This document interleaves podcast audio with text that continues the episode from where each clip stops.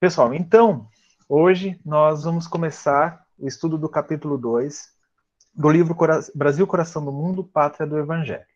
É, eu trouxe bastante informação, né? Eu vou pedir para o pessoal aqui que está, é, para Adriana, para Clara, me ajudarem, porque tem bastante informação histórica, né? Eu reservei algumas coisas aqui do, do livro, né, do, do próprio capítulo, para a gente comentando. Mas eu tenho bastante informação histórica. Me perdoem se eu cometer algum erro. Levantem a mão e já me corrijam imediatamente para não deixar que isso passe em branco, tá? Eu vou projetar a tela aqui para a gente ir conversando. Deixa eu pegar aqui esse aqui, compartilhar.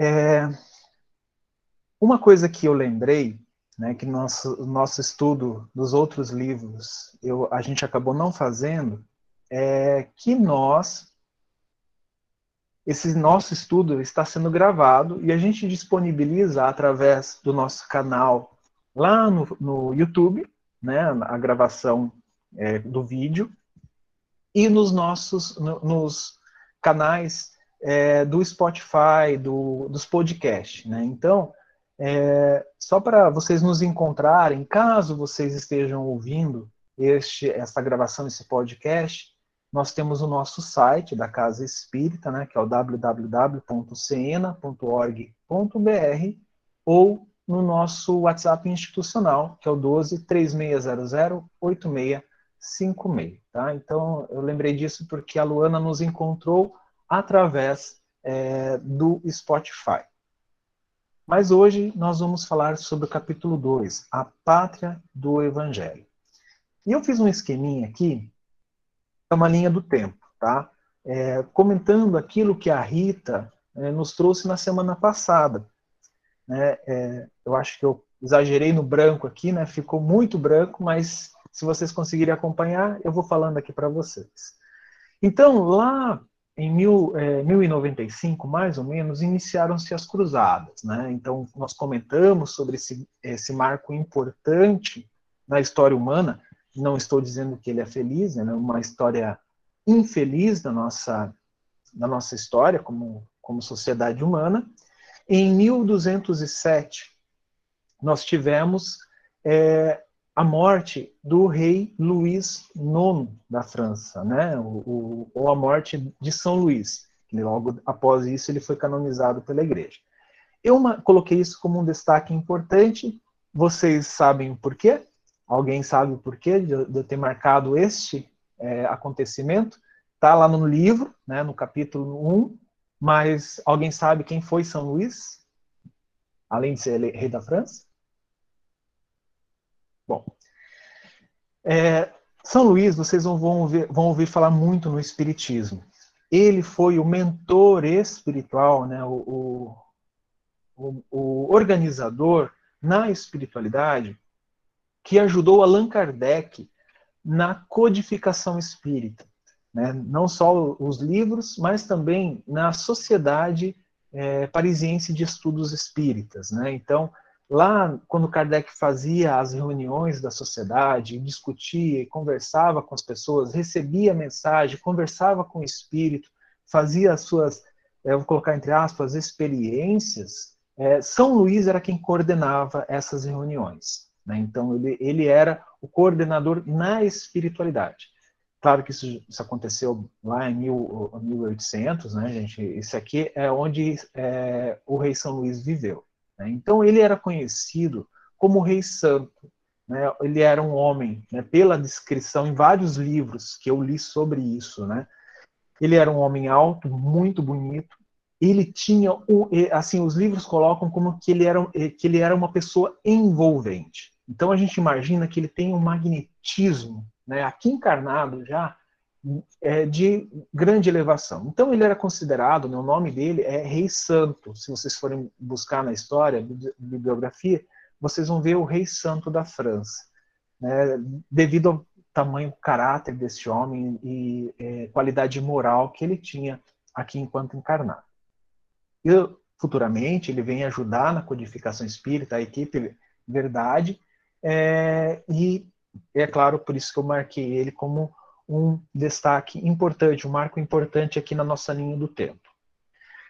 E aí, mais ou menos, eu coloquei aqui 1375 como só um ponto, tá? Porque no nosso livro, ali no capítulo, no capítulo 1, ele fala que é o último quarto do século XIV, né? Então, começa em 1375. Então, esse último quarto é, foi quando Jesus veio à Terra, nós comentamos isso semana passada, é, para ver a edificação do seu evangelho no coração dos homens. Né? Ele não veio ver nas construções de templos, ele veio ver a edificação do seu evangelho no coração dos homens. Né? Então, é um marco importante. Eu coloquei essa data aproximada, não é a data certa, não é a data que está lá no nosso livro. Tá?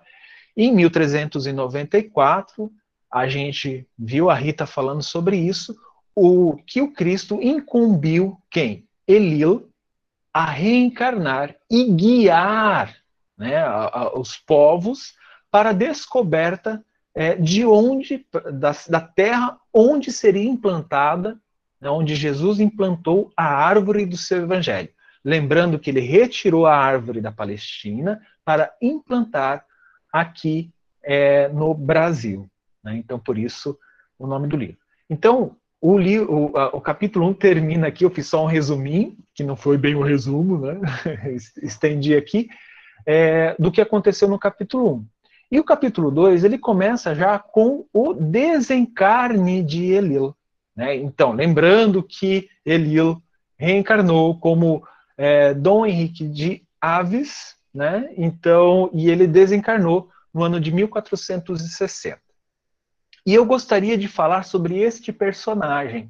Eu trouxe algumas informações que eu fui buscar, né? É, e eu gostaria de conversar com vocês quem foi o infante Dom Henrique de Aves, que foi a, a, a reencarnação de Elil, tá? Então, o que, que eu fiz? Eu coloquei algumas informações aqui para a gente fazer uma junção, né, uma averiguação, um estudo das incumbências deste espírito dadas pelo Cristo. Então eu coloquei só alguns marcos é, importantes da passagem de Elila aqui pra, pela Terra como Dom Henrique, tá? Então vamos lá. É, eu coloquei aqui as suas conquistas. É, ele foi o principal impulsionador da expansão portuguesa nos chamados descobrimentos portugueses. Eu vou explicar isso e a gente vai conversar é, sobre esse assunto. Vocês lembram que a gente falou sobre as cruzadas, né, na semana passada, em que o Islã, que era essa nova religião, estava florescendo e, através de Saladino, conquistaram Jerusalém, que estava sobre o, o, o domínio é, de Saladino. Com isso, surgiu um movimento lá na Europa né, dos príncipes e do, principalmente dos nobres, é, filhos de reis que, que, não, que não eram seus herdeiros, né, o primogênito, que iriam herdar as terras, é, para e também do clero, né, é, para reconquistar Jerusalém. E aonde o Papa Urbano é, prometeu riqueza, prometeu terras, prometeu né, fortuna para estes nobres. Então começou-se uma grande é, uma grande marcha para Jerusalém para reconquistar. Nisso, os muçulmanos, né, o, o, povo que seguia o Islã, que estava dominando Jerusalém nessa época, foi começou a ser visto como inimigo dos cristãos. E essa rixa ela perdurou, perdurou muito tempo. Então, o que que acontece? É, quando é, o Império é, Turco-Otomano é, teve sua ascensão, a gente já vai ver aqui o que eles fizeram. O, o Império Turco-Otomano teve um território imenso. Eles começaram a bloquear o caminho das especiarias que vinham da Ásia, que iam para a Europa, né, para, para o, o, os países ali da Europa. O que, que aconteceu? Os países eles estavam é, necessitados disso. Assim, eles, eles queriam essas especiarias, eles queriam é, é, esses produtos que vinham né, e passavam por essa região, a gente, a tão famosa Rota da Seda, enfim. e passava tudo ali pelo Mediterrâneo.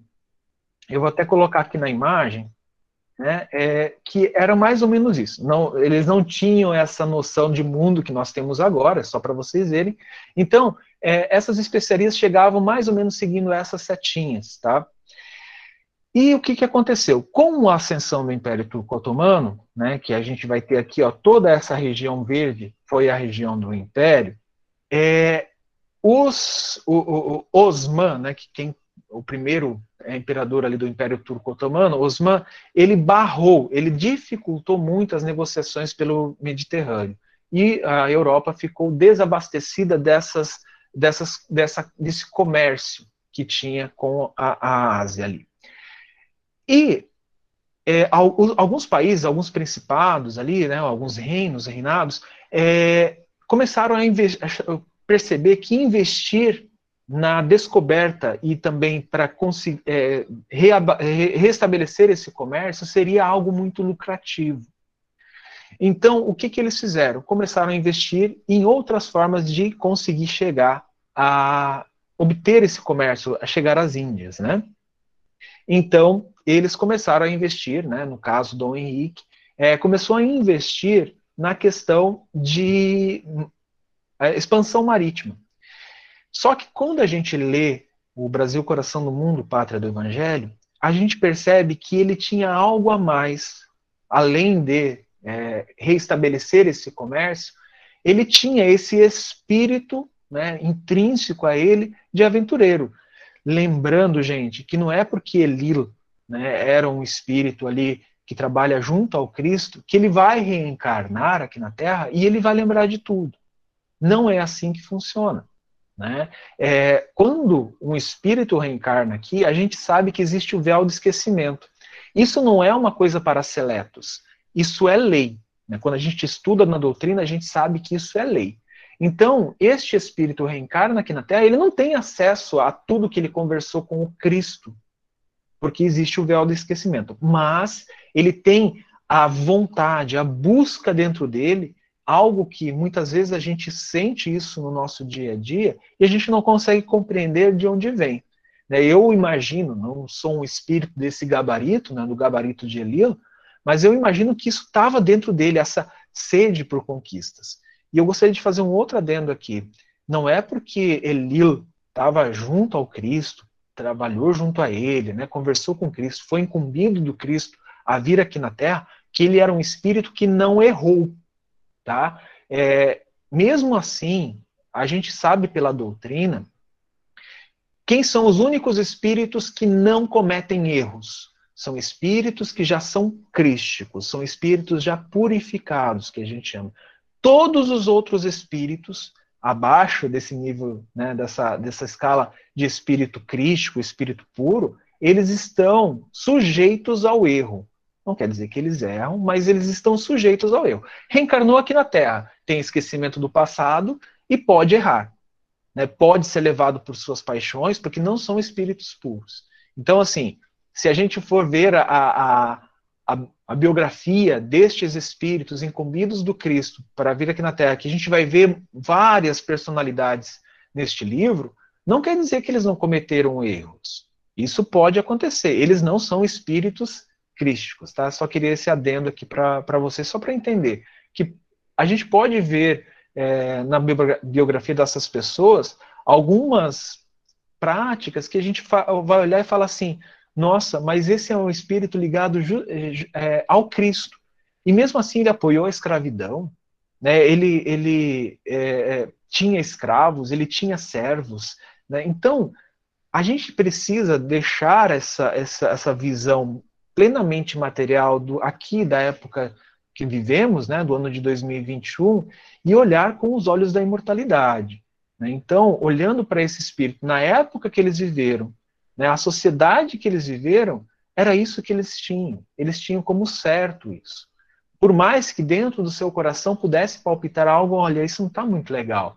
Mas eles não tinham a plena ciência disso, justamente pelo que eu comentei agora, do esquecimento. Né? Não é uma justificativa, tá, gente? É só uma explicação. É, eu acho que a maldade, ela tem, sim, é, é, suas garras, né? E a gente vai precisar é, vamos dizer assim, é, sanar essas dívidas perante a vida eterna com o bem.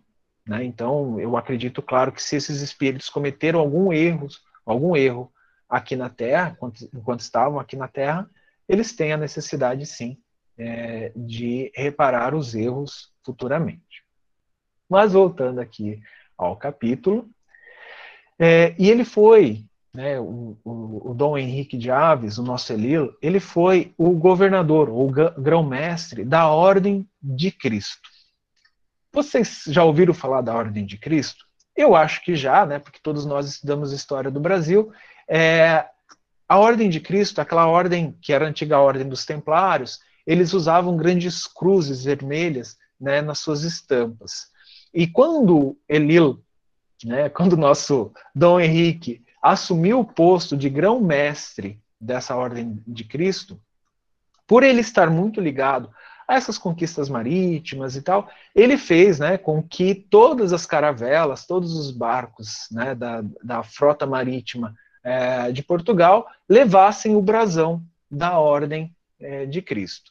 É claro que né, a gente vai olhar na história e falar assim: olha, eles tiveram motivação inteiramente comercial para as primeiras navegações, mas lá no fundo, né, com essa questão da, associação da Ordem de Cristo, a expansão do cristianismo, a expansão é, da, da doutrina do Senhor, ela também estava ligada ali. Né? Então, a gente olhando pela perspectiva espírita atual, né, olhar espiritual, o, o Elil tinha esse propósito também, por mais que ele tivesse a questão material. Então, ele tinha esse propósito também. Né? Então, estava caminhando lado a lado para a expansão do cristianismo, que era justamente isso que o Cristo pediu a ele. Vocês lembram? Olha, aqui na terra do Cruzeiro, ele, eu vou trazer, vou, vou né, é, plantar a árvore do meu evangelho, transplantar a árvore do meu evangelho. Então Elio tinha essa, Dom Henrique tinha essa ânsia em buscar algo novo e, é claro, levar a palavra do evangelho. E é claro, tem outra conquista muito importante dele, ele conquist... pode falar, Jussara.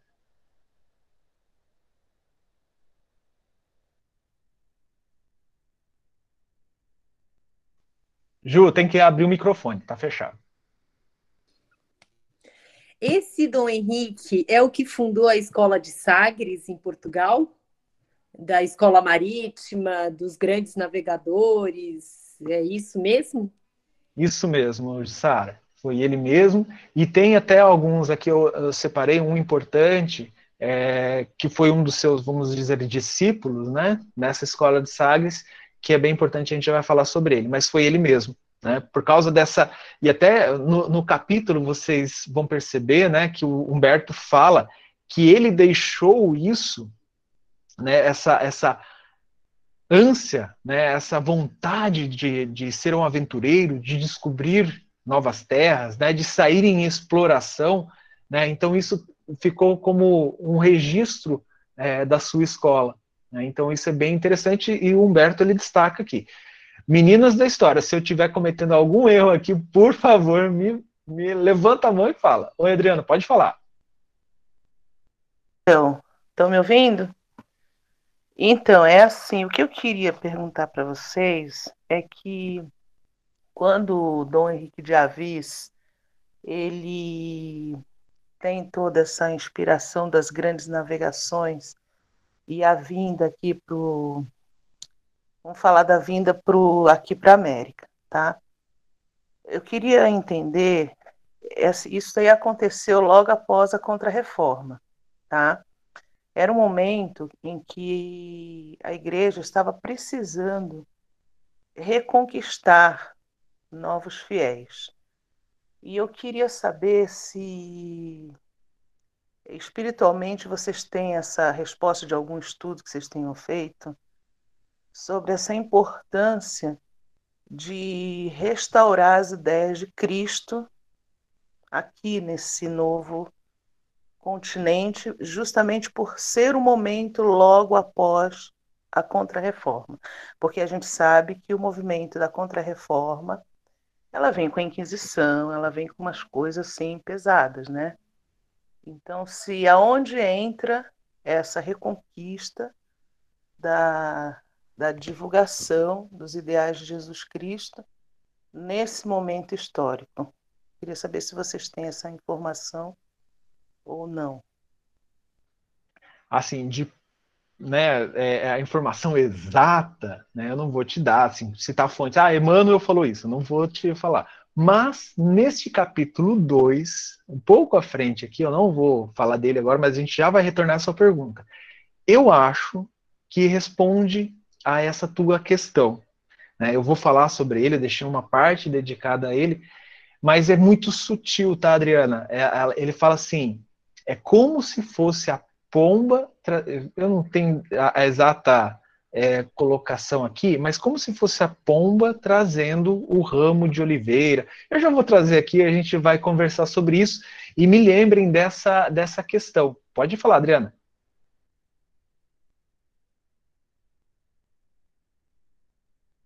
Tem que habilitar o microfone. É.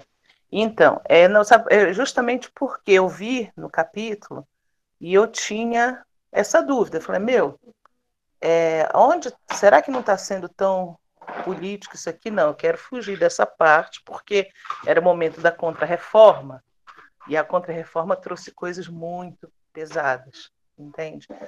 Então, eu falei, meu, ele tem que ter alguma, sabe, um pedido ali de Jesus Cristo, falou, me perdoe pelo que vai acontecer agora.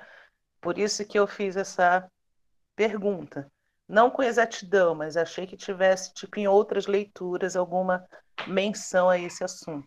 Entendeu? Mas vamos continuar, vai. Ah, eu vou comentar sobre isso porque eu deixei é, uma parte que é a minha interpretação, tá, gente? Eu acho que vocês também vão ter a de vocês, se vocês é, leram e falaram assim, oh, nossa, meu, ele citou isso? Gente, o que, que é isso? Vamos pensar? Rita, pode falar. Então, vou esperar você chegar no comentário e aí eu, eu exponho a minha opinião. Pra... Beleza, combinamos isso. Gente já responde isso aí, tá, gente? Vamos, vamos, vamos guardar essas perguntas. Então, depois é, dessa, dessa conquista, tem uma outra que eu coloquei aqui, que eu destaquei foi importante, a conquista da cidade de Ceuta, né, que foi organizada por Dom Henrique, lá no norte da África é, eu coloquei aqui ó, que este é um triunfo também, esse triunfo também era uma forma do rei ganhar prestígio, conquistando uma cidade muçulmana, pois estes eram vistos como inimigos dos cristãos. Lembra que eu falei aqui, né, que eles tomaram as regiões, Jerusalém estava difícil de ser conquistada, né, é, conquistava, perdia, aí guerras é, sangrentas para conquistar Jerusalém, então, os, os muçulmanos eram vistos né, como inimigos dos cristãos. E aqui a gente está falando de reinados que é, estão muito vinculados ao clero, estão muito vinculados à igreja. Então, isso também representava, é, como a Adriana colocou, né, até um, um, um brilho político. Né, para as pessoas que, é, que seguiam as religiões, né, seguiam a, a religião católica da época, isso era um trunfo. Isso era uma, uma boa propaganda para os outros reinados também, para a própria igreja e também para toda a população. Né? Pode falar, Adriana. Ai, desculpa, só senão eu perco raciocínio. É assim, é, a gente é, precisa ficar claro também, acho que está claro né, para todo mundo, que quando se fala em cruzadas, a gente não pode enfatizar só muçulmanos, tá? Porque eram, na verdade, os não cristãos e, e todos esses não cristãos incluíam uma grande parcela de árabes, porque nem todo árabe é muçulmano. E os árabes, assim como os chineses, eles tinham muito conhecimento científico, muito, muito, muito, além do nosso tempo, em cálculos matemáticos, em filosofia. E conquistar esses povos significava, inclusive, escravizá-los para poder ter esse conhecimento científico, assim como acontece com Aristóteles quando é escravizado no reino de Alexandre. Foi só um adendo, tá legal? Valeu, vai lá. Muito obrigado, Adriana, por lembrar disso. Né? É, como você é professora de história, vai, vai ajudar bastante aqui. Tá? Então, é, depois que a Adriana lembrou, a gente é, é, é uma coisa muito importante isso que você falou, né? Muitas pessoas associam árabes com o Islã, com o muçulmano. E existem árabes judeus, existem árabes cristãos, existem árabes. Né? O, o, a etnia ela é uma coisa muito ampla. Então, a gente só para a gente não pontuar aqui. Né? É bom a gente pontuar aqui essa delimitação. E como a Adriana falou, né? mas aqui, Adriana, eu, eu vi principalmente aquela questão, essa rixa entre o catolicismo, né, o cristianismo, e o, o Islã, os muçulmanos né, da época. Então, isso constituía, né, politicamente, uma grande conquista para, para Portugal, né, para, para Dom Henrique. E nós temos também eh, que ele fixou sua, sua residência, né, Dom Henrique fixou sua residência em Lagos. A, a Margarida pode falar melhor para a gente, né, a região sul ali de Portugal, né, que Margarida é a nossa, nossa patriarca, né, morando em Portugal, né. É, Lagos é no Algarve, é, é totalmente a sul. Isso, é, é uma, é uma cidade litorânea, né? Pelo que eu vi no mapa. Sim, é sim.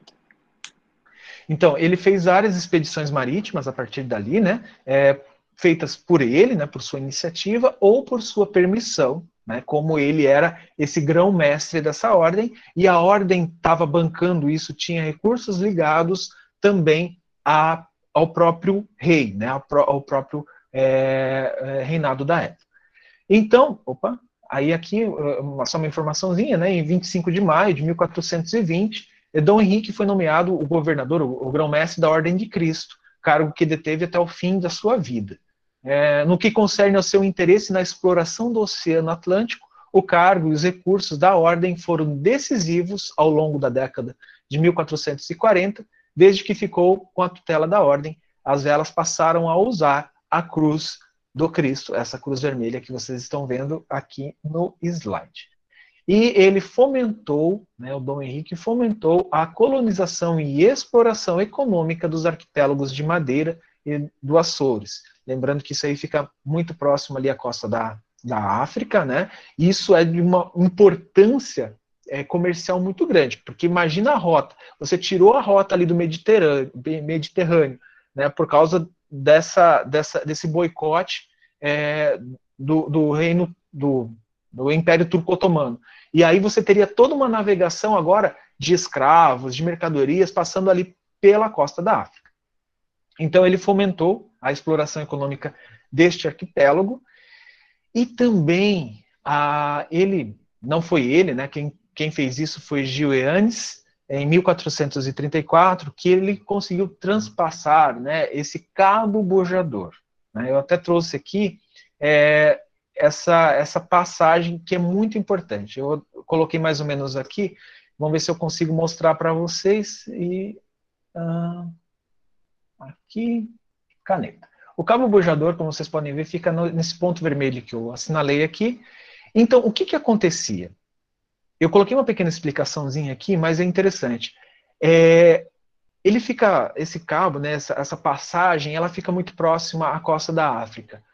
Com, an, com milênios é, da areia do Saara sendo levada pelos ventos e jogada, né, deixada no oceano, é, começou a ficar muito raso algumas partes do oceano. O que a informação traz aqui é que algumas partes, lá a 25 quilômetros da costa, é, tem dois metros de profundidade.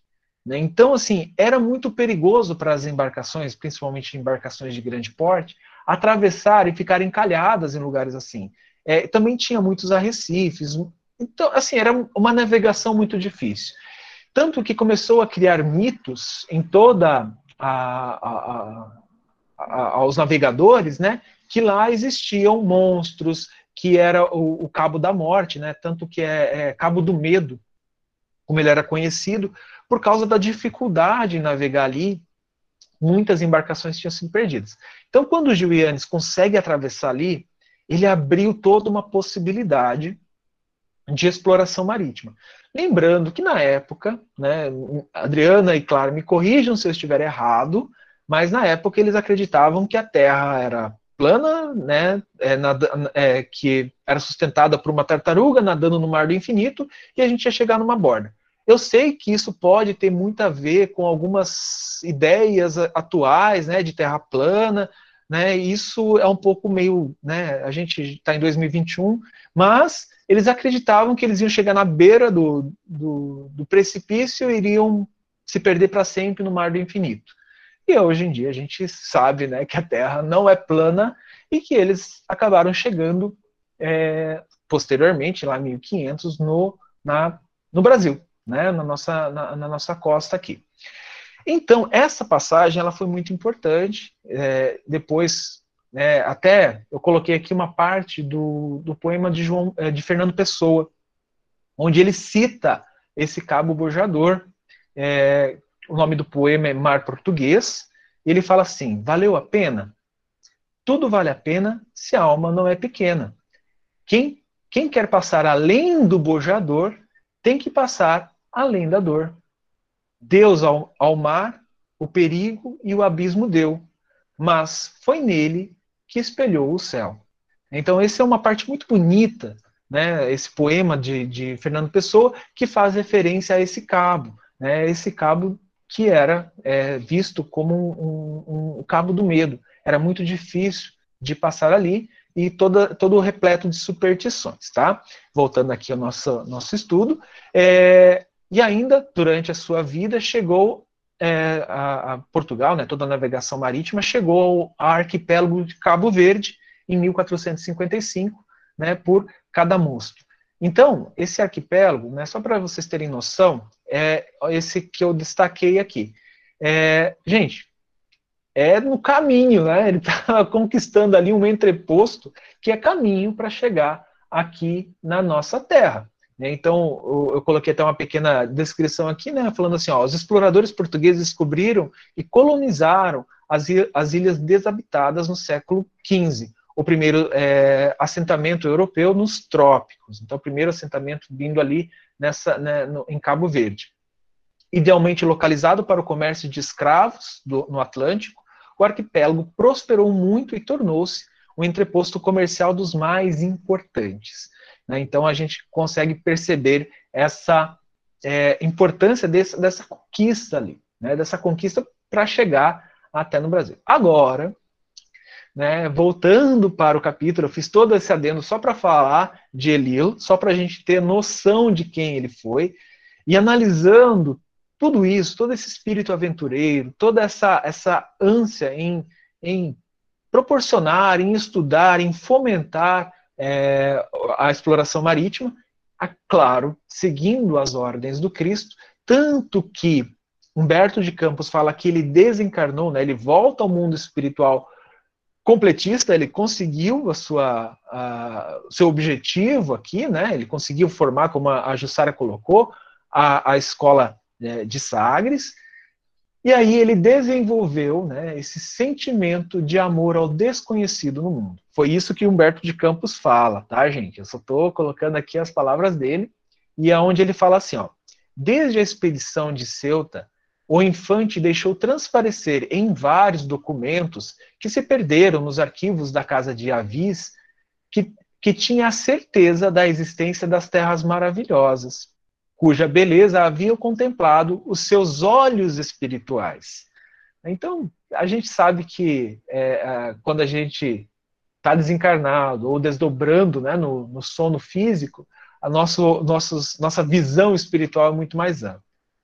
No passado longínquo, toda a sua experiência de abnegação e ascetismo constituía uma série de relâmpagos luminosos no mundo de suas recordações a prova que os seus estudos particulares falavam da Terra desconhecida é que o mapa é, de André Bianco, datado de 1448, mencionava uma região fronteira à África. Tá, eu fui buscar esse mapa e também fui buscar essa informação de que, poxa, nesse mapa, 1448, é, eles tinham noção disso? É, eu não sei, a Adriana e a Clara, mas eu vi que não existe consenso né, dos historiadores acerca disso.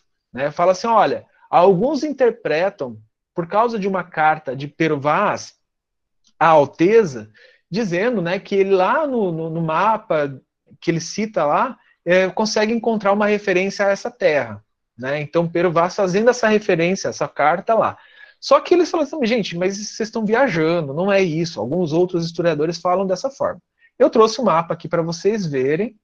É, eu coloquei essa rosa dos ventos aqui para a gente ter noção. É porque ele foi feito, é, o oeste está para cima, tá? Na, na, na... Só para vocês terem noção, quando vocês verem, esse é o mapa do, do André Bianco, tá? É, ele fala, eu vou marcar aqui mais ou menos onde. Gente, minha, meu mouse sumiu, peraí. Aqui. É, mais ou menos onde, onde seria a interseção, seria nesse ponto vermelho que eu estou marcando aqui, tá? É, Europa estaria aqui, então, então toda a costa, toda a África seria isso aqui, essa parte de baixo aqui, né? No sul, onde eu estou riscando, eu espero que vocês estejam vendo, mas é, alguns podem ficar pequenos, estou tentando riscar o mais destacado possível. E a região aqui à direita, a gente tem é, a questão da Ásia, tá? É um mapa, como vocês podem ver, né, nada parecido com o que nós temos atualmente, mas vocês têm que se colocar na época que é, eles ainda acreditavam que eles estavam em cima de uma tartaruga, né? Então, é, ele faz essa menção. O Humberto, ele faz esse comentário, então, eu tenho, eu tendo, né? Eu tendo a acreditar que realmente essa conversa aconteceu, realmente essa foi a intenção desses personagens. De falar, olha, existiu, né, a gente já estava mais ou menos com essa noção. Tá? Mas é, é, é, historicamente a gente não pode afirmar, né, porque eu vejo que existem, existe muita é, divergência de opinião, divergência de interpretação deste assunto. Tá? Voltando à nossa linha do tempo aqui, e também associando ao nosso capítulo, Humberto de Campos, né, ele fala que novamente no além, então, com o desencarne de Elil, com o desencarne é, de Dom Henrique, o antigo mensageiro do mestre não descansou, chamado a colaborar com ele, no, chamando né, a colaborar com ele numerosas falanges de trabalhadores devotados à causa do Evangelho do Senhor. Então, é, é, claro que eu acho que ninguém aqui acredita, né, depois da gente ter estudado Paulo e Estevão, a gente acredita que a gente vai desencarnar e tranquilidade, férias pagas por Cristo. Né? Não, não acontece isso, principalmente para um espírito como ele, incumbido de uma tarefa assim importante. Ele iniciou esse, esse trabalho né, de, de é, é, inspirar, de instigar as pessoas né, na, escola, na própria escola de Sagres a buscar a, essa nova terra, a buscar a terra do cruzeiro, né? a buscar a terra que o Cristo iria implantar, a árvore do seu evangelho. Mas é, ainda não estava acontecendo. Então é óbvio que na espiritualidade ele vai ficar organizando toda uma falange de espíritos para trabalhar com isso, né? inspirando. A gente já vai ver falando sobre isso em quem ele inspirava diretamente. Quem Elil estava ali do lado, colocando, né, é, se harmonizando para inspirar. E aí é onde começa a influência espiritual de Elilo. E a Clara levantou a mão e ela vai poder falar agora. Oi, Ju. É, eu queria saber se espíritos assim como Elio, eles podem falhar em sua missão. Sim, Clara. Todo espírito que não é puro pode cometer erros. É claro que, é, vamos dizer assim, a probabilidade de falha de um espírito como Elil é muito menor que a probabilidade de falha de um espírito como Juliano. Né? Então, é óbvio que esses espíritos né, eles são preparados, mas eles podem falhar, eles podem errar. Né? É, vamos, eu vou usar um exemplo aqui, me corrijam se estiver errado. O próprio Judas né, que estava ao lado do Cristo. Né? A gente conversou bastante sobre isso no Paulo e Estevão, né, no livro anterior que nós estudamos, que todo, todos aqueles apóstolos, apóstolos, todos aqueles que estavam ligados ao Cristo, é, com certeza, antes de reencarnar aqui na Terra, tinham a convivência com Cristo, conversavam, estudavam, organizavam, né, pensaram em todo, todo a, a, o trabalho de renúncia que eles teriam que ter aqui na Terra, né, e Judas, ele acabou não conseguindo né, vamos dizer assim, entender a, a, o seu trabalho sublime junto ao mestre. E acabou, né? Claro, é uma interpretação que a gente tem, né? Que ele queria que o mestre é, é, fosse mais atuante. E ele errou nisso. Né? Foi uma falha dele. E é óbvio que todo espírito que não é puro, né, que não é um espírito é, do nível de Jesus, um espírito crístico, eles estão fadados a errar. Eles não é fadados a errar, desculpem. Eles podem errar. Né? Então, é, a gente não estudou isso ainda, né? talvez a, a Rita possa ajudar nisso também, mas num livro chamado Renúncia, é, uma preocupação dos benfeitores espirituais que estavam orientando um espírito que já estava em outro planeta, um planeta mais adiantado que a Terra. Né? Então, é, este espírito já não precisava passar pelas provas que, tem, que temos aqui na Terra, né? enquanto é, encarnados aqui, ou desencarnados, ligados a este orbe. Este espírito recebe do seu mentor falando assim: olha, você tem certeza que você quer voltar à Terra e reencarnar lá? Olha, muitos vão e não retornam. Por quê? Porque eles ainda podem, mesmo estando em patamares acima do nosso. É claro, né, como eu disse aqui, eles têm mais gabarito moral, é, essência, a sua essência já está mais purificada do que é, a maioria dos espíritos que reencarnam aqui na Terra. Mas eles sim, eles podem errar. Rita, pode falar. Desculpa tomar tempo aqui. Não, imagina.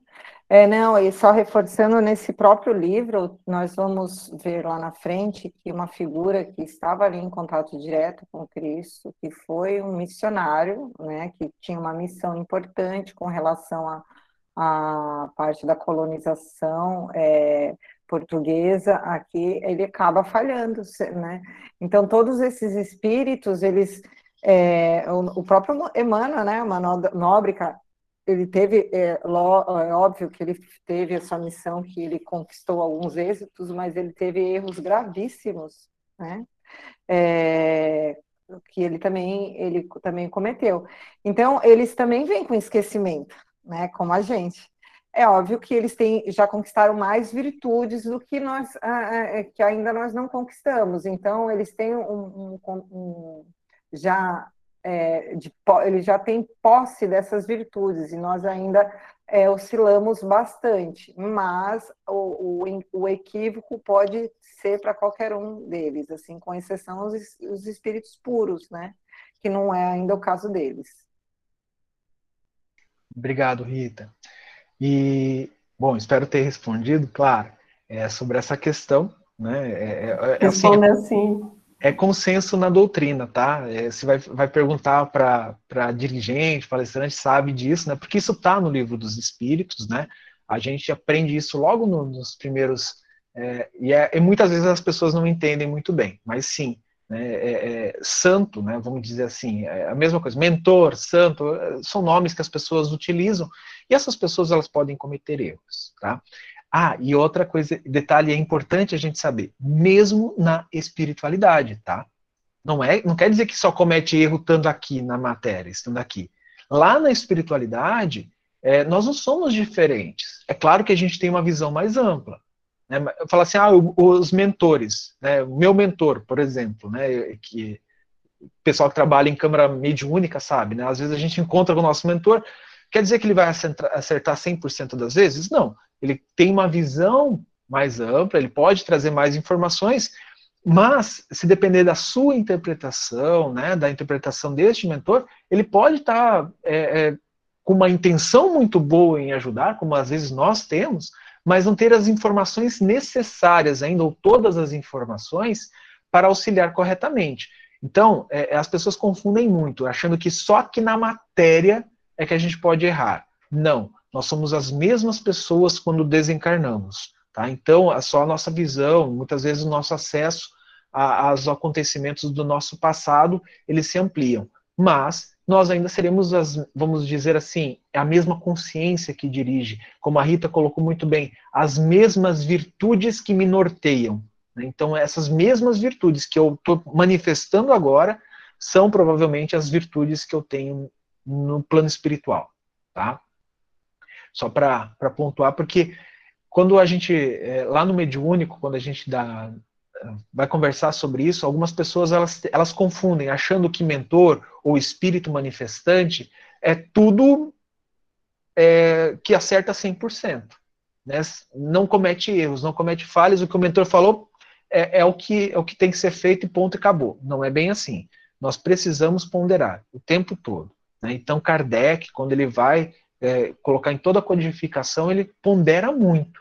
Né? E nós também devemos fazer isso, é, tanto na leitura quanto nas instruções que nós recebemos dos Espíritos. Mas continuando aqui, é, o Humberto de Campos continua falando é, dessa influência espiritual de Elil.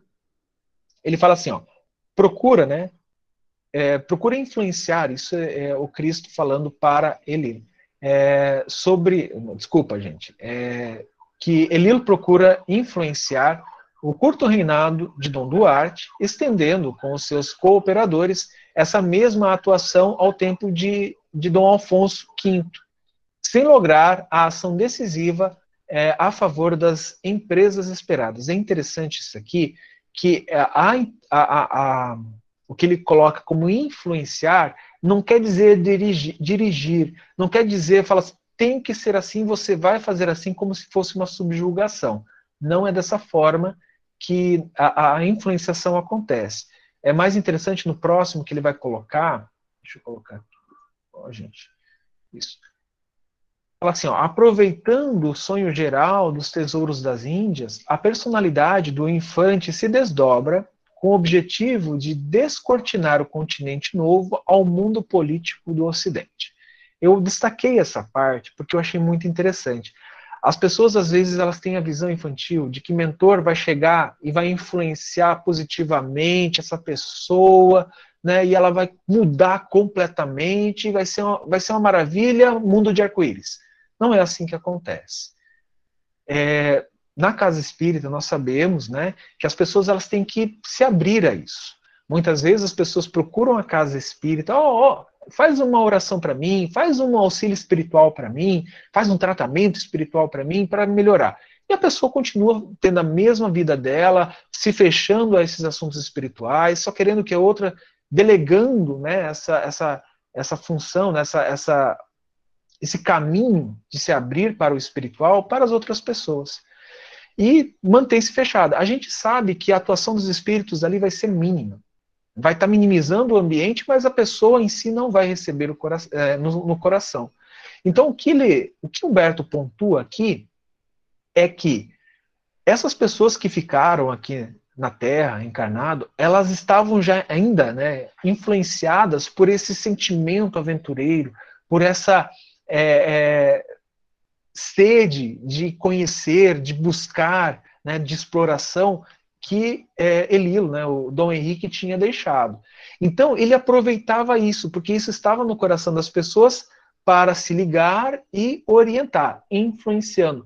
E é interessante, porque estes espíritos, né, que ele coloca aqui, que estavam mais ligados a ele, ele conseguia por causa dessa afinidade. Tá? Se não tivesse essa afinidade, ele não conseguiria é, influenciar. Por isso, da importância de Elil reencarnar, de Elil vir para cá, porque ele precisava deixar todo esse amparo né, de descobrimentos, de exemplo, para depois, na espiritualidade, né, a pedido do Cristo e também com toda a equipe, né, toda essa falange, para orientar essas pessoas a irem buscar é, essa terra.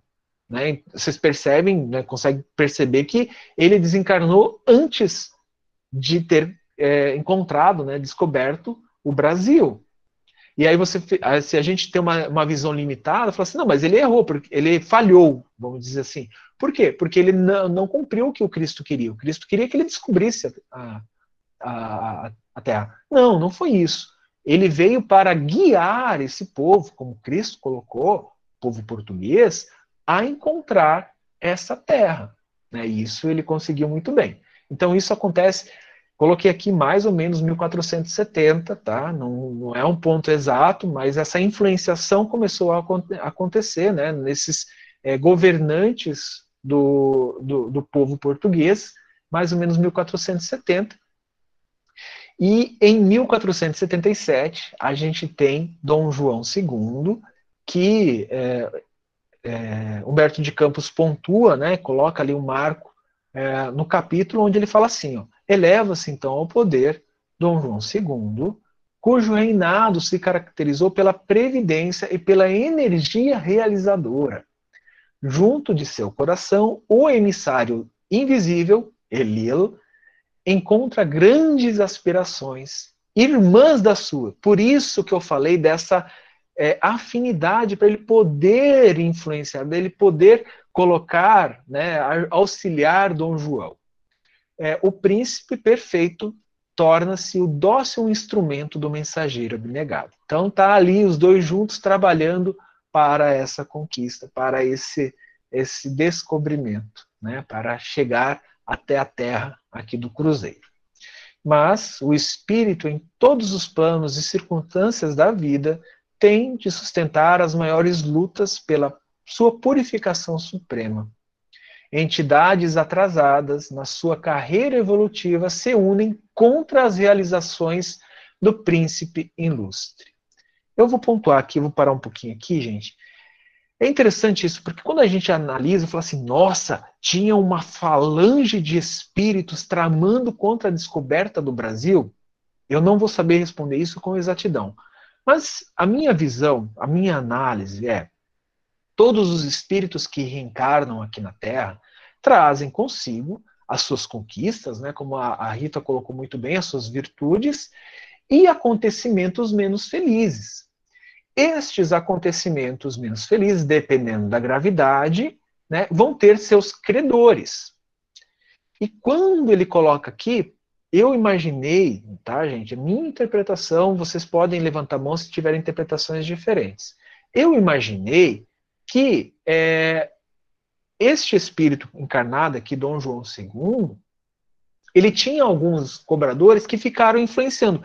Essas influências, talvez, dependendo da gravidade, muito profundas, é, tavam, estavam atrapalhando né, e, ou atrapalharam, pelo que eu percebi aqui no texto, né, e no acontecimento histórico, é, atrapalharam de alguma forma, de certa forma, a realização por Dom João II dessa descoberta é, do Brasil. Né? Então, por isso que Humberto coloca aqui depois, né, ó, depois do desastre é, no campo de Santarém, no qual o filho de Dom João perder a vida em condições trágicas, surgem outras complicações entre a sua direção justiceira e os nobres da época. É, e Dom João II morre envenenado em Alvor no ano de 19, 1495. Então, eu coloquei isso por causa dessa, desse, dessa informação que Humberto traz, né, é, que eu não tenho notícia de uma grande falange impedindo o descobrimento. Tá? Eu, eu acredito dessa forma. Pode falar, Rita. Não, é, com certeza também tem uma interpretação parecida com a sua.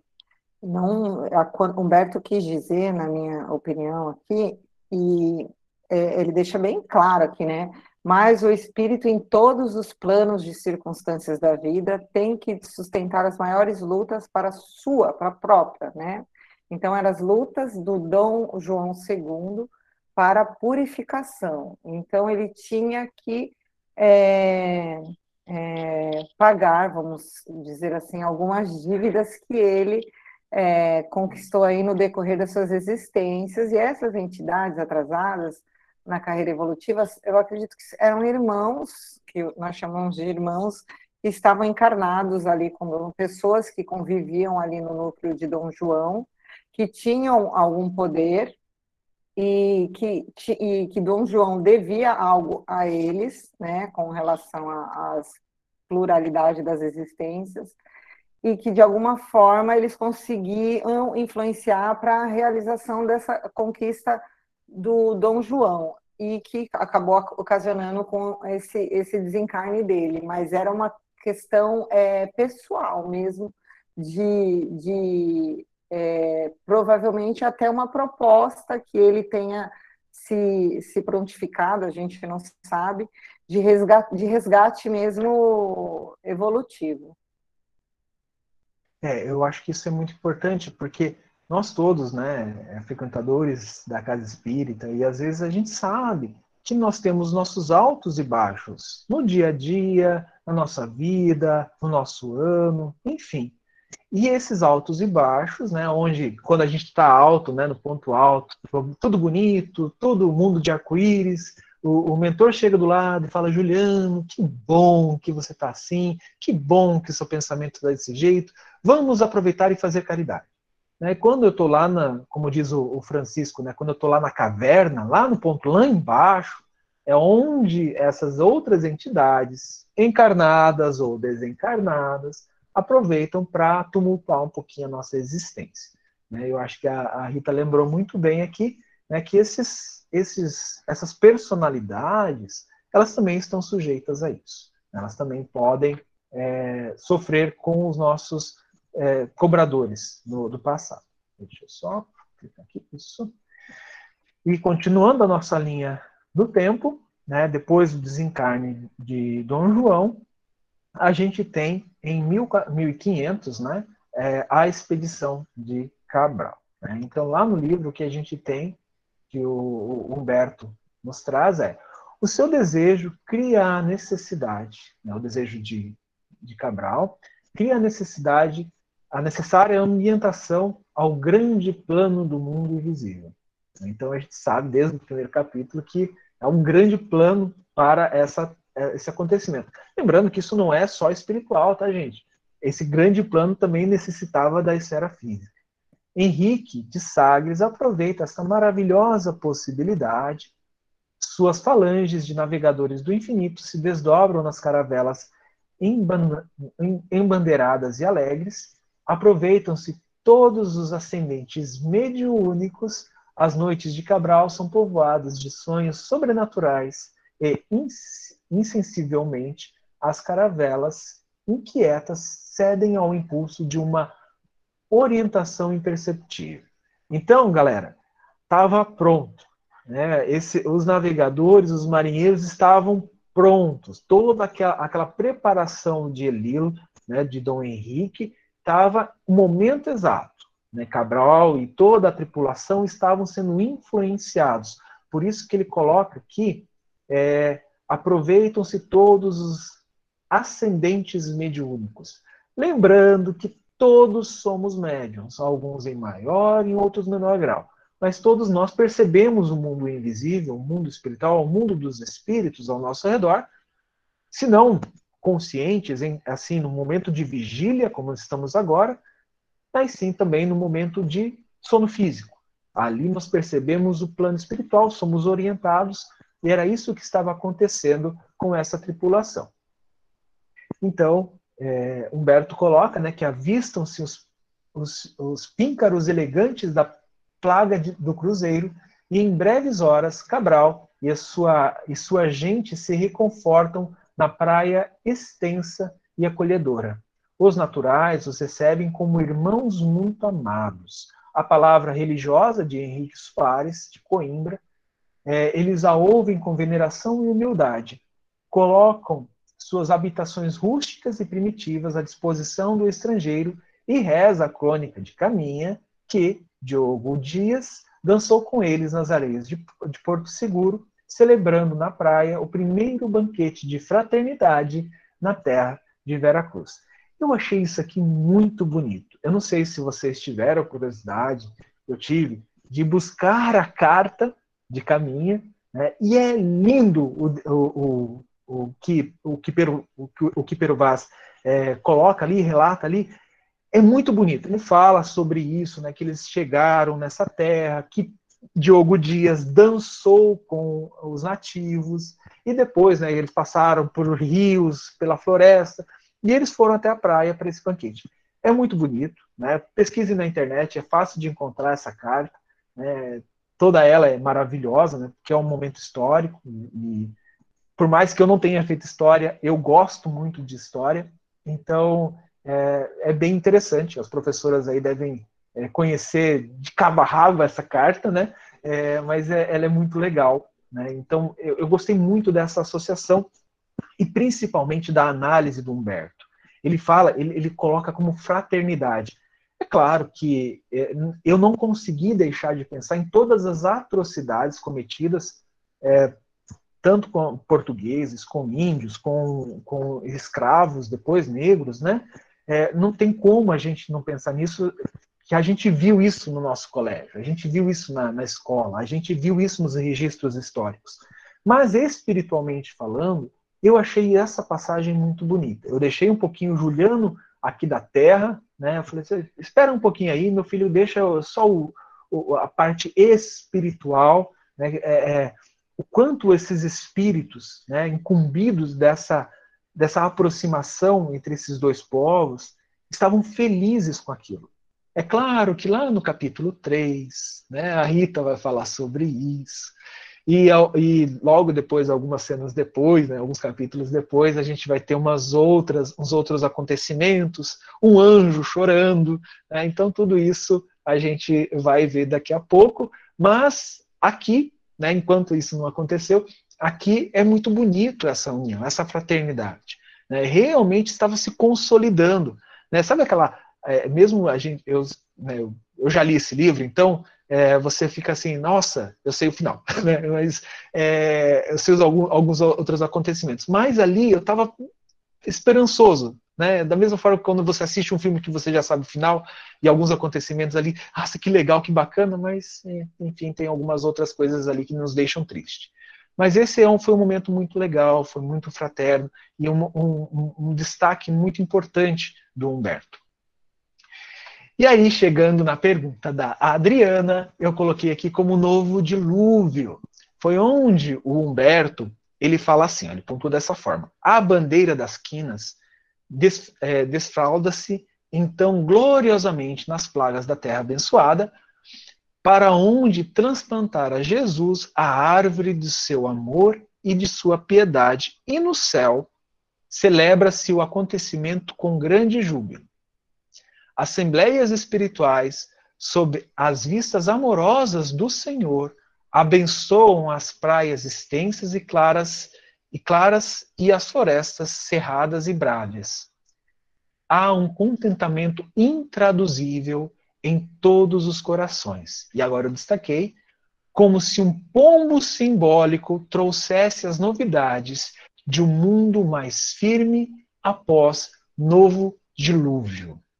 Bom, é, eu sou de raiz católica. Né? Então, quando fala de dilúvio, o que, que a gente pensa numa arca cheia de animaizinhos? Né? Então, casalzinho de cada espécie. E aí, quando eu me tornei espírita, é, porque eu realmente, na época, eu acreditava realmente que existia, existiu uma arca e que Deus colocou, né, através de Noé, colocou um animal, de, é um casal de cada espécie e tal, isso tudo eu acreditava literalmente. Né? Então, quando eu venho para o Espiritismo, aí a gente começa a estudar e começa a compreender que os hebreus, e a gente falou bastante disso no Paulo Estevão, eles tinham é, esses mitos, essas construções lúdicas que vêm a ensinar usando metáforas, usando símbolos, que vem a ensinar às pessoas, né, aos, aos seres humanos aqui, as informações do plano espiritual da maneira que eles poderiam compreender. Né, da, da, maneira que eles poderiam compreender. Então, é óbvio que aqui eu vi, né, eu percebi que Humberto de Campos ele faz essa pontuação do novo dilúvio. E é óbvio que eu fui buscar o significado deste dilúvio. Né? Vocês vão me ajudar, porque como é um ensinamento é, bíblico, né, um ensinamento, então, é, lá do, dos hebreus, cada um pode ter, de, acordo com a sua construção como pessoa, uma visão diferente desse dilúvio. Para mim, né, e aí eu peguei algumas partes aqui, eu tenho vantagem sobre vocês, né, porque eu estou apresentando, então eu tenho vantagem aqui. Eu só coloquei dois pontos que eu achei interessante para a gente discutir, que vai fazer referência a, esse, a, essas palavras de Humberto. Né? Ele fala assim que, bom, não sei se todos sabem a história, né? mas é, o que, que aconteceu? o mundo estava um caos. Né? É, Deus estava muito triste com toda a humanidade. Né? Então, assim, é, estavam realmente rebeldes.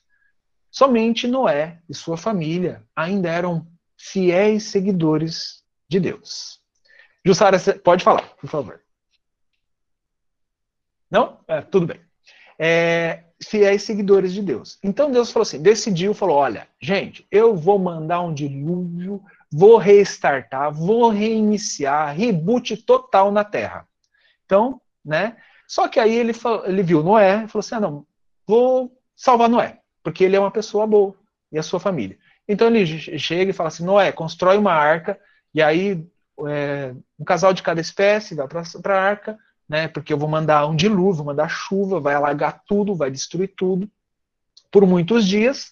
Vou re reiniciar toda a humanidade e toda, não só a humanidade, mas é, como vocês podem perceber, ele ia reiniciar toda a, a vida na Terra, né? Colocar tudo embaixo de água, todos os animais terrestres e do céu iriam morrer e aí é, depois reinicia tudo. Né? Então foi o que Deus fez. Noé fez a arca, né? diz a, a história, colocou os animaizinhos lá dentro e passaram-se muitos dias de muita chuva, cobriu-se toda, é, toda a terra, ficou embaixo da água, e aí o que, que aconteceu? Noé, né, é, inspirado por Deus, né, é, abria a janelinha da, da arca e colocava é, um pássaro para ir buscar, né, porque se ele ficar, se ele voltasse para a arca, quer dizer que ele não voltou, ele não encontrou é, terra firme ou um local onde ele pudesse é, pousar para descansar. Se ele demorasse ou não voltasse, quer dizer que ele encontrou. E o que, que aconteceu? Noé abriu a janela da arca e soltou um corvo, que saiu voando, mas voltou por não ter encontrado lugar seco onde pousar. Tempos depois, soltou uma pomba, a fim de fazer novo teste, e também não que também não encontrou repouso. Somente após mais sete dias, aí ele fala dos acontecimentos, aqui eu não achei importante, só, só que o número sete é importante para o povo judeu, mas eu não vou falar sobre isso agora.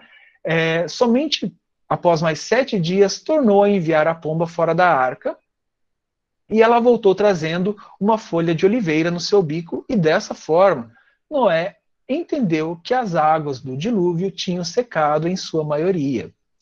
E aí, mais sete dias depois, foi feito um último teste e enviou para fora a pomba que não retornou mais. Né? Então quer dizer que ela encontrou um lugarzinho para pousar. É, Noé abriu a porta da arca e Deus falou que é, Deus falou com ele que todos já podiam sair e edificou ali um altar ao Senhor e o adorou, de acordo com as escrituras o Senhor sentiu, a sua, o, o, sentiu o suave cheiro da adoração e disse que não tornaria mais a amaldiçoar a terra por causa do homem, porque era o que tinha acontecido, né? A gente tinha cometido várias atrocidades aqui, né? É, ferindo todo ser vivente. Então, por causa da gente, todo ser vivente pagou, né? Mais ou menos essa que diz a, a, a interpretação bíblica aqui, é, como havia feito por meio do dilúvio e estabeleceu uma aliança onde, como sinal, colocaria um arco nas nuvens após a chuva, um arco-íris. Então, a interpretação do arco-íris seria essa aliança com Deus, né, para a gente lembrar que Deus não mais vai mandar um dilúvio para destruir toda a vida na Terra, inclusive o ser humano, né, que é, existe essa aliança entre Deus e a humanidade. Agora, onde vem a questão da pergunta, né, o comentário da Adriana. Eu imagino essa situação, como Humberto pontuou isso, exatamente o que você falou. Após as cruzadas, du durante a Inquisição, todas as atrocidades cometidas, me fez lembrar muito este momento né, que a, a, a parábola, né, o ensinamento hebraico aqui coloca. Ser humano totalmente desconectado de Deus, desconectado do Evangelho de Jesus, é, a riveria, né, fazendo e atrocidades no mundo, que era o que estava acontecendo, e por isso que Humberto de Campos coloca como um novo dilúvio. Essas pessoas indo para, né, claro que a gente vai usar essas mesmas é, mesmo as, vamos dizer assim, figuras, né? Uma arca, né? então lembra uma caravela, né? Toda a navegação, né? O, o, o medo do desconhecido, o medo do que está acontecendo, do, do, que poderia acontecer, de não encontrar, a desesperação de não encontrar terra firme, né? Então tudo isso, né? Eu imagino e é por isso a minha interpretação, tá, Adriana? É que Humberto pontuou era muito parecido com o que a, a, os hebreus, né, o que a Bíblia, o que o Antigo Testamento, o que a Torá estava falando. Porque, pensa, gente, é, esses acontecimentos né, da, da, da, implantação do Evangelho, da implantação da árvore do Evangelho, da vinda do Cristo, da implantação da religião monoteísta, tudo isso são acontecimentos cíclicos. É, se, se, aí, se a gente for querer aprofundar, a gente vai lá no livro A Caminho da Luz, do Emmanuel, que ele vai mostrar esses acontecimentos se repetindo, se repetindo. E, sabe, como o Haroldo, ele gosta muito de usar, o Haroldo Dutra Dias, né, que é uma referência no Espiritismo, ele gosta muito de usar esses ciclos que se repetem.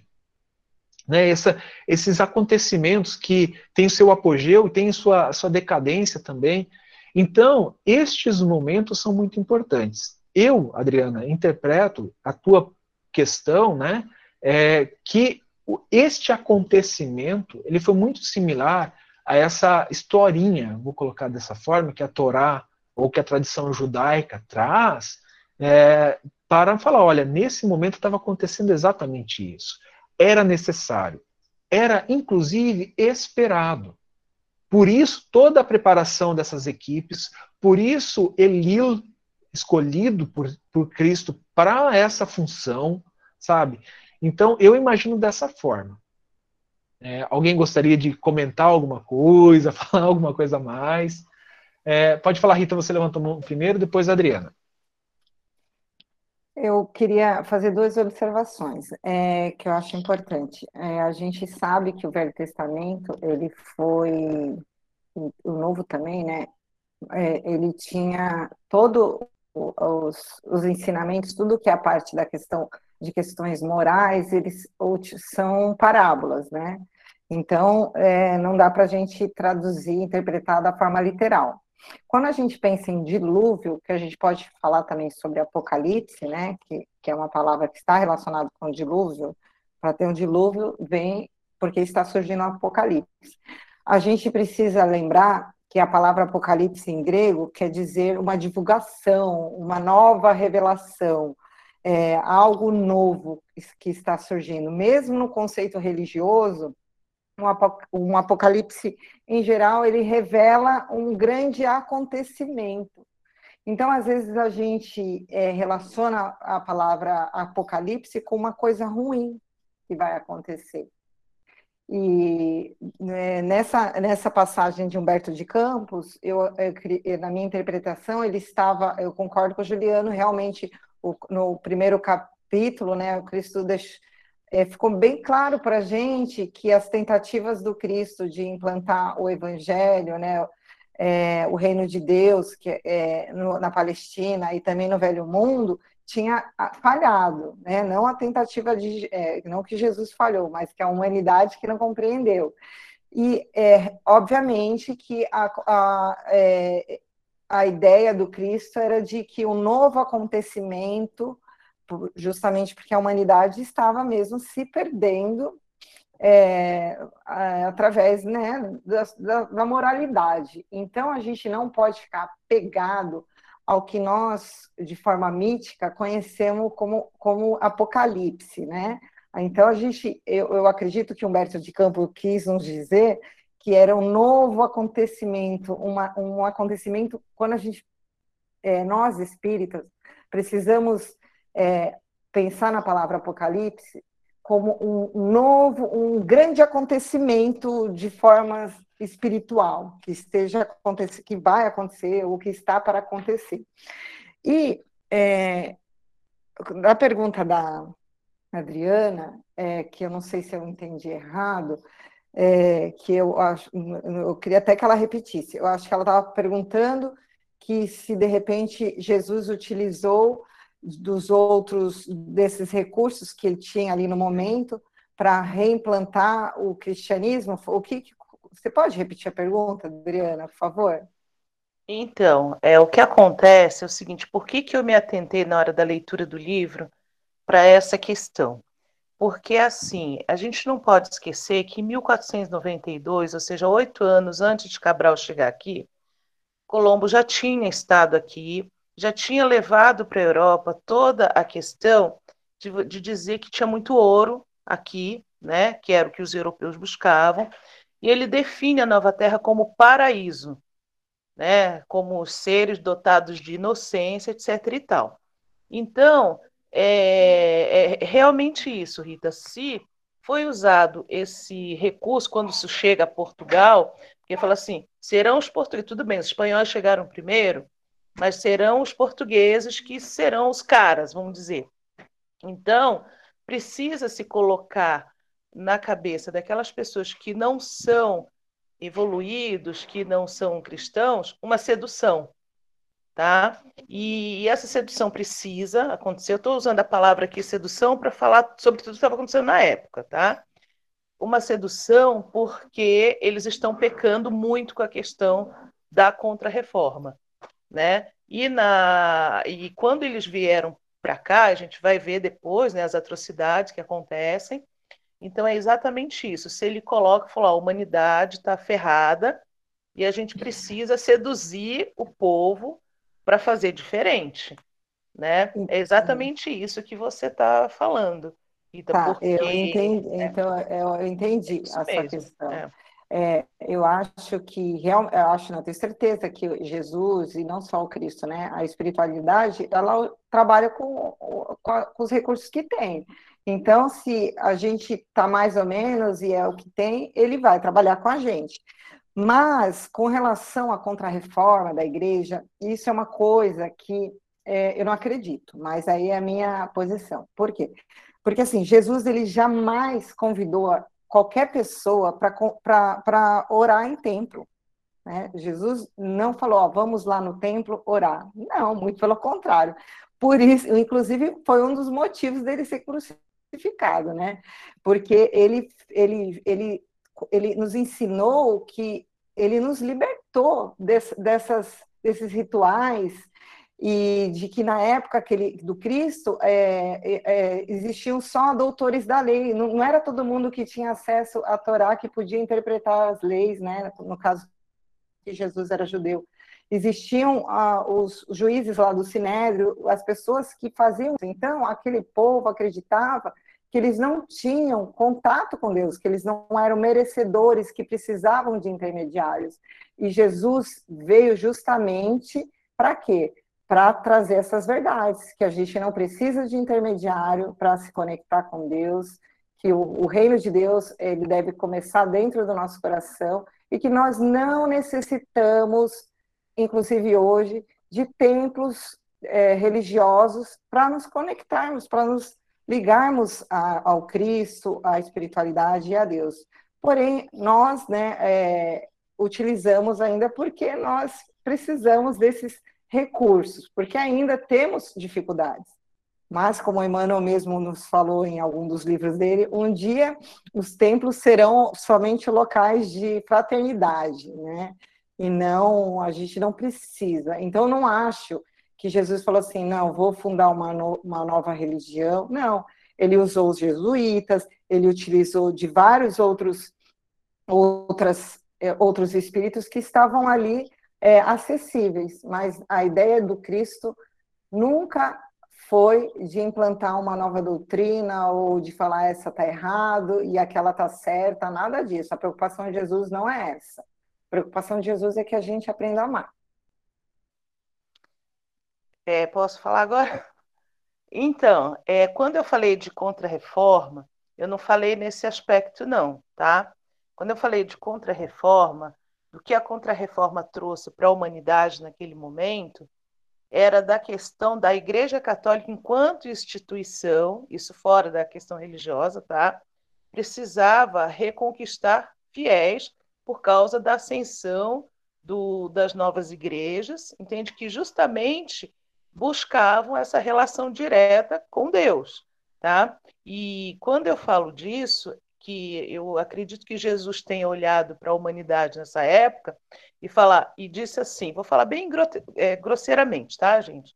Olhou para a Igreja Católica e falou: "Meu, não é assim. Você não vai reconquistar fiéis matando pessoas, mandando mulheres para fogueira e nem mandando matar evangélicos como ele fez na noite de São Bartolomeu, entendeu? Então, é, quando ele fala disso, ele falou: olha, vocês vão para um outro mundo, eu acho que para uma renovação, sabe? Uma renovação. É, é a chance que eu estou dando para vocês, enquanto igreja fosse é, protestante ou, ou católica oficial, de renovação. Porque a gente não pode esquecer que esse momento é, estavam chegando pessoas nos Estados Unidos também que também estavam sendo perseguidas porque não eram católicos tá? Foi nesse aspecto que eu falei, tá, Rita? Não, que eu também não confio na contrarreforma nesse aspecto que você falou, tá? Eu também acho que você, o contato com Deus é, é direto. É isso aí. Entendi. Não, e essa nossa conversa vai ficar bem, bem claro nos capítulos lá mais para o final, porque Humberto de Campos nos traz uma informação bem preciosa com relação à, à, própria Igreja Católica, que era a religião predominante, né? ainda é, mas era naquela época. Então, ele vai nos trazer essas informações de como o, o Cristo né, é, é, olhava e qual que, é, que seria o futuro, tanto que a gente falou que Humberto fala sempre no, usando o verbo no futuro, e que hoje a gente pode linkar aí com esse papado aí do, do Papa Francisco. Mas vamos deixar lá para frente. Ju? É, e é interessante isso que a Adriana comentou, né? E se a gente voltar ao capítulo 1, é, que quando Jesus olha, né, 1375 ali, olha para a humanidade e fala exatamente isso que a Adriana falou, mas das palavras de Jesus, né? tá? Desculpa, Adriana. Aí ela, ele fala: vou tirar meu, minha árvore daqui da Palestina e tô levando para o Brasil. Porque é justamente isso que você falou. Olha, galera, vocês tiveram a sua chance, né? Agora vamos lá. Só que, spoiler dos próximos capítulos, vai pegar uma galera dos umbrais ali da região da Palestina, dos umbrais da região da Europa e vem tudo para o Brasil.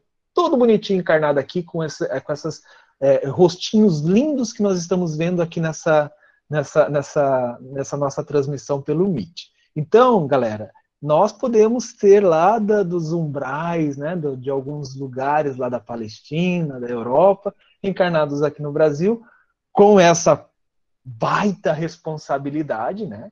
Porque nós estamos construindo aqui, ajudando Cristo a construir a árvore do Evangelho, né? É, não é construir, mas sim plantar, regar, né? Fazer ela crescer. Então, é realmente, eu acho que é, é, é, bem por aí, Adriana, onde você colocou essa questão da necessidade, não só a questão dos fiéis da igreja, né? Isso na, na sua parte histórica, mas também nessa questão da renovação, que o dilúvio é isso né? Que por isso que Humberto de Campos coloca essa renovação. Né? É claro que a gente vai ver na história aqui do povo hebreu uma coisa é, bem agressiva, né? Bem é, é catastrófica, mas a, a, a gente tem que buscar o sentido, o espírito dessa letra, né? Que é a renovação. E aí, o último slide aqui, né, para a gente terminar, eu tenho um minuto para a gente terminar e certinho os receios de Elilo, onde vai Elilo conversar com o mestre, daquela festa acontecendo, né? É, os dois últimos slides, agora que eu lembrei são dois, ele fala assim, Elilo vai e conversa com o Cristo. Ele fala assim, mestre, graças ao vosso coração misericordioso, a terra do evangelho florescerá agora para o mundo inteiro Dai-nos, quer dizer, ele está pedindo autorização, dai-nos a vossa bênção para que possamos velar pela sua tranquilidade no seio da pirataria de todos os séculos. Isso quer dizer assim, o mestre, eu vou estar tá aqui na Terra como um guardião, né, aqui nos planos terrestres, como um guardião, não deixando que nada aconteça, né, impedindo essas divisões, né, porque se a gente for analisar, a, a maioria dos das colônias dos outros países se dividiram, né? É, é, se tornaram vários países. Estados Unidos não, mas a, a, federação em si, cada estado tem suas leis, hein? de uma maneira diferente, ele se repartiu. E o Brasil não. O Brasil é uno, e a gente vai falar sobre isso. E aí ele, ele continua né, falando assim: temos, Senhor, que as nações ambiciosas matem as nossas esperanças, invalidando as suas possibilidades e destruindo os seus tesouros. E aí o mestre chega e fala assim: Eliano, afasta estas preocupações e receios inúteis. A região do Cruzeiro, onde se realizará a epopeia do meu evangelho, estará antes de tudo ligada eternamente ao meu coração. Arrepia, só de, de, de ler isso aqui, gente. É, é, é algo muito forte. As injunções políticas terão nela atividades secundárias. Eu que sou muito ligado a essas questões políticas, notícia política, fiquei meio mal nessa, nessa quando eu li isso aqui, tá? Acima de todas as coisas, o seu solo santificado e exuberante estará o sinal da fraternidade universal, unindo todos os espíritos. Sobre a, a sua volumosa extensão pairará constantemente o signo da minha assistência compassiva e a mão prestigiosa e potentíssima de Deus pousará sobre a terra de minha cruz com infinita misericórdia. Jesus está sempre aqui, gente. Jesus está sempre pairando aqui nos nossos ares espirituais. Não quer dizer que ele não esteja em outro lugar do mundo. Não é isso, tá? Ele está velando, é o governador planetário. Mas aqui a árvore do evangelho, né, onde a gente planta a rega para ela crescer, ele está sempre de olho aqui. As potências imperialistas da Terra esbarrarão sempre nas suas claridades divinas e nas suas ciclópicas realizações, suas realizações magnânimas. Antes de o estar ao dos homens, é ao meu coração que ela se encontra ligada para sempre. Deixando tudo que é político, administrativo, econômico, tudo em segundo plano aqui, de acordo com Cristo, o que realmente importa aqui na, na terra do Cruzeiro, onde está a árvore do Evangelho do Cristo, é o Evangelho. Então, assim, nós espíritas, isso tem um significado imenso, imenso. Tá? Então, vamos prestar bastante atenção. E aí é onde a gente entra na última parte do território brasileiro, que é, Humberto de Campos fala assim. E foi assim que o minúsculo Portugal, né, com perdão a, a Margarida, a gente sabe que não é minúsculo, é um país fantástico, ao longo de três longos séculos, embora preocupado com as fabulosas riquezas das Índias, pôde conservar, contra flamengos e ingleses, franceses e espanhóis, a unidade territorial de uma pátria com 8, 8 milhões e meio de quilômetros quadrados e com 8 mil quilômetros de costa marítima. Né? Se o Brasil conseguiu manter-se uno e indivisível na América, entre os embates políticos de todos os tempos, é que a mão do Senhor se alça sobre a sua longa extensão e sobre as suas prodigiosas riquezas. O coração geográfico do orbe não se podia fracionar. Eu achei lindo, né? então por isso que eu busquei essa imagem do Brasil como um coração, né? A Jussara já tinha colocado isso na semana passada, falando sobre o formato do Brasil, que parece realmente um, um coração, mas eu achei muito legal essa pontuação no Humberto de Campos, e aí eu terminei aqui a minha apresentação, atrasado quatro minutos, me desculpem, mas ainda temos um tempinho, se vocês quiserem comentar alguma coisa, sintam-se à vontade. Pode falar, Adriana. Rapidinho, só para finalizar, quando você falou da carta de Pedro Vaz de Caminha, eu tive a oportunidade de vê-la pessoalmente, quando veio parte dela para as comemorações do Brasil 500 anos, numa exposição magnífica no Ibirapuera. E, nossa, uma emoção grande. Falei, meu, olha o que, que eu estou lendo, entende? É maravilhoso. E só também para lembrar, Fernando Pessoa era Camões, né? Sem comentários. É isso. Boa noite, gente.